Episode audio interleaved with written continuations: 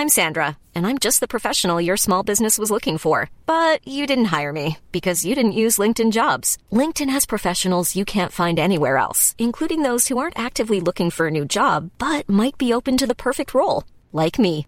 In a given month, over 70% of LinkedIn users don't visit other leading job sites. So if you're not looking on LinkedIn, you'll miss out on great candidates like Sandra. Start hiring professionals like a professional. Post your free job on linkedin.com/people today. Como entender o fruto do Espírito? Segunda parte. Carta aos Gálatas capítulo 5. Comentário de Mari Persona. Então, voltando lá para o nosso, nosso capítulo de 1 Tessalonicenses, capítulo 4, nós vemos que ele fala primeiro da questão da santificação, e ela bastante a, a, a, grudada aqui, ou relacionada à prostituição, que é o uso do corpo para outras coisas que não sejam santificação e honra. Ou, ou o uso do corpo para deixar que ele funcione segundo as paixões e a concupiscência, como os gentios que não conhecem a Deus. Então, às vezes, a gente tem que parar para pensar: uh, eu não sou esse, eu não sou assim. Por que, que eu estou fazendo isso? Eu não sou assim. Deus não me criou assim na nova criação. Na velha, sim. Na velha eu estava desse jeito, caído em pecado e tudo mais, né? E depois ele vem dos negócios, no versículo 6. Uma das coisas mais graves, eu sempre recebo mensagens de, de irmãos, de irmãs, né? Que foram oprimidos, foram enganados em negócios. Uh, alguém que, que fez alguma, algum negócio, ou, uh, como é que fala? Enganou, não é? Causou um prejuízo, fez alguma coisa. E isso é muito comum hoje. Nós vemos que o, cristianismo, a cristandade, vamos sempre separar bem: cristianismo é a neve pura que desce do céu. Cristandade é o barro em que ela se transforma quando chega ao solo. Então, o cristianismo é a doutrina sã. A cristandade é o que os homens professam, o que os homens fazem com o cristianismo. Então, na cristandade, você tem muito disso, de pessoas enganando, pessoas uh, tirando dinheiro das outras, fazendo promessas falsas. Outro dia alguém me escreveu, falou assim: ai, o que, que você acha do pastor Fulano? Não vou repetir nome aqui, por razões óbvias, né? Eu falei, olha, eu, é muito famoso, cara muito famoso, muito rico, tem avião, tem helicóptero, tem tudo. Eu falei assim, ó, eu não compraria um carro usado dele. Porque fica muito claro que ele é também uma pessoa que engana os outros a fim de ganhar dinheiro, a fim de, de, de tirar dinheiro, de se enriquecer, de aplicar a, a, sua, a sua cobiça, a sua avareza. Né? E aí, no versículo 7, ele inclui a opressão do irmão como imundícia. A imundícia. A gente sempre imundícia como pecado sexual ou coisa assim. Não, mas para Deus tudo que é iniquidade é imundo. Tudo que não é santo é imundo. E aí no versículo 8, ele deixa muito claro que quem despreza isso não despreza o homem, mas sim a Deus, que nos deu o seu Espírito Santo. Então tudo tudo chega, vamos dizer assim, em Deus. E Deus não é alguém que esteja alheio à nossa maneira de andar. Ele não é alguém que esteja alheio à nossa maneira de andar. Quando nós lemos lá em, em Hebreus, capítulo. capítulo. Uh, 12. Isso é muito importante, a gente sempre tem em mente, né? No versículo 5, já vos esquecestes da exortação que argumenta convosco como filhos. Filho meu, não desprezes a correção do Senhor e não desmaies quando por ele fores repreendido, porque o Senhor corrige o que ama e açoita ao que recebe por filho. Se suportais a correção, Deus vos trata como filhos, porque que filho há a quem o, o pai não corrija? Mas se estáis sem disciplina, da qual todos são feitos participantes, sois então bastardos e não filhos. Sois bastardos e não filhos. Uh, no versículo sim, até isso, até o versículo 8. Então Deus nos disciplina. Mas por que ele nos disciplina? Ele nos disciplina, primeiro, ele, ele, ele permite provas na nossa vida para nos temperar, para temperar o aço como se tempera o machado, o ferro, a espada, né? Então existem aquelas tribulações que vêm, mas não por termos pecado. Essa fala Pedro, né? Uh, da, das tribulações que vêm, porque já é hora de que comece pela casa de Deus o, ju, o juízo pela casa de Deus. É 1 Pedro 4,17. Isso, obrigado.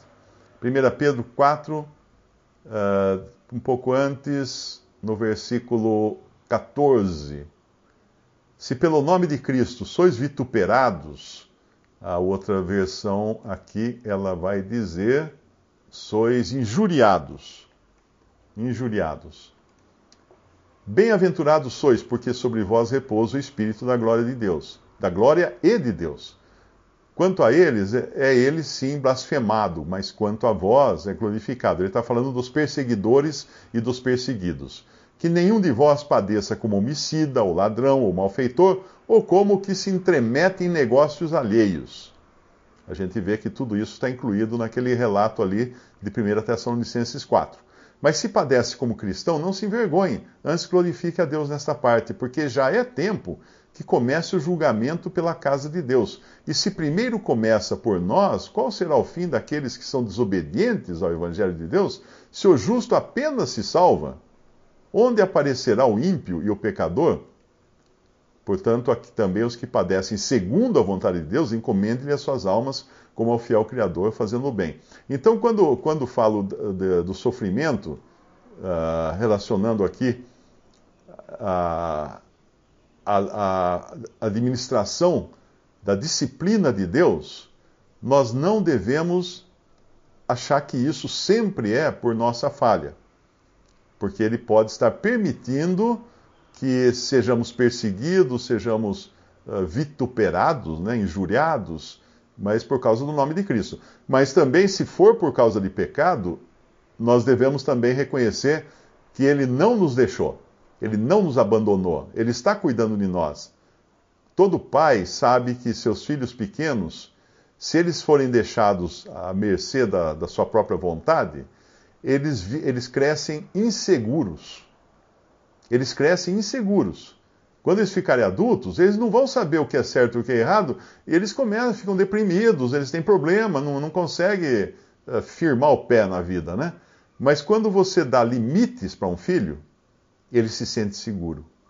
E era muito comum, eu, meus filhos, quando eram pequenos, né, às vezes faziam alguma, alguma desobediência, alguma desafiavam a autoridade dos pais e tinham que entrar na reguinha, né? Tinha uma reguinha para acertar o, o botãozinho que, que existe naquela parte macia do corpo que não, não, machuca, não faz nada, não quebra nenhum osso, né?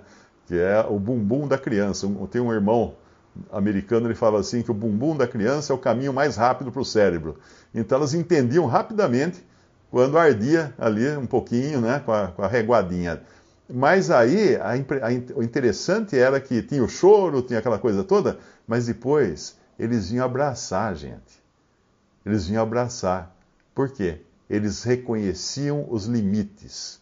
Se você coloca uh, uma criança solta, sem limites, logo ela está perdida, ela não sabe se tem alguém cuidando dela ou não tem cuidando. Por isso que criança, quando, quando se perde, né, ela entra em desespero. Eu me lembro da minha filha, era muito, ela era muito assim, arredia, né, muito queria fazer a própria vontade e tudo. Eu me lembro, ela, ela era pequenininha, devia ter uns 5 anos. Nós fomos a um supermercado grande em São Paulo. E aí ela começou a se afastar. Eu sempre falava, fica aqui, filha, fica perto, fica perto. E no fim ela começou a se afastar. Então o que eu fiz? Eu fui acompanhando ela, mas escondido fui acompanhando escondido pelas, pelos corredores da, das gôndolas. E ela olhando para lá, né? de repente ela parou assim, olhou em volta, olhou de um lado, olhou do outro não, não me viu. Não me viu. Ela abriu um bocão aí, porque aí ela sentiu o que é não ter alguém cuidando dela. E a, a pior coisa que um cristão pode ter, pode sentir, é que não está sendo cuidado mesmo que esse cuidado às vezes possa fazer doer um pouco, mas ele, ele vale a pena porque a gente sabe que não somos bastardos, somos filhos. e Deus nos ama como filhos. E por sermos filhos, Ele vai às vezes botar a mão na frente, Ele vai estragar os nossos planos, Ele vai uh, nos, nos desiludir quanto aquelas coisas que nós achávamos que sem elas nós nunca seríamos felizes. E aí criamos nossos ídolos, que pode ser qualquer coisa. O nosso ídolo pode ser o, o meu novo videogame, pode ser um, uma paixão, um amor, uma companhia, pode ser uma carreira, pode ser qualquer coisa. E às vezes o Senhor coloca a mão na frente, porque Ele não quer que tenha qualquer coisa entre nós e Ele. Ele quer ter toda a atenção nossa, todo o louvor nosso, toda a adoração nossa. Ele não quer que sejamos idólatras. E a idolatria moderna, ela pode não ter nada a ver com, aquele, com imagens de escultura, né? ela, ela tem geralmente a ver com, com as coisas da modernidade que nos trazem conforto, nos trazem alegria e tudo mais.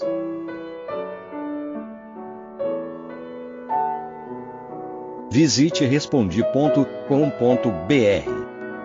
Visite também 3minutos.net.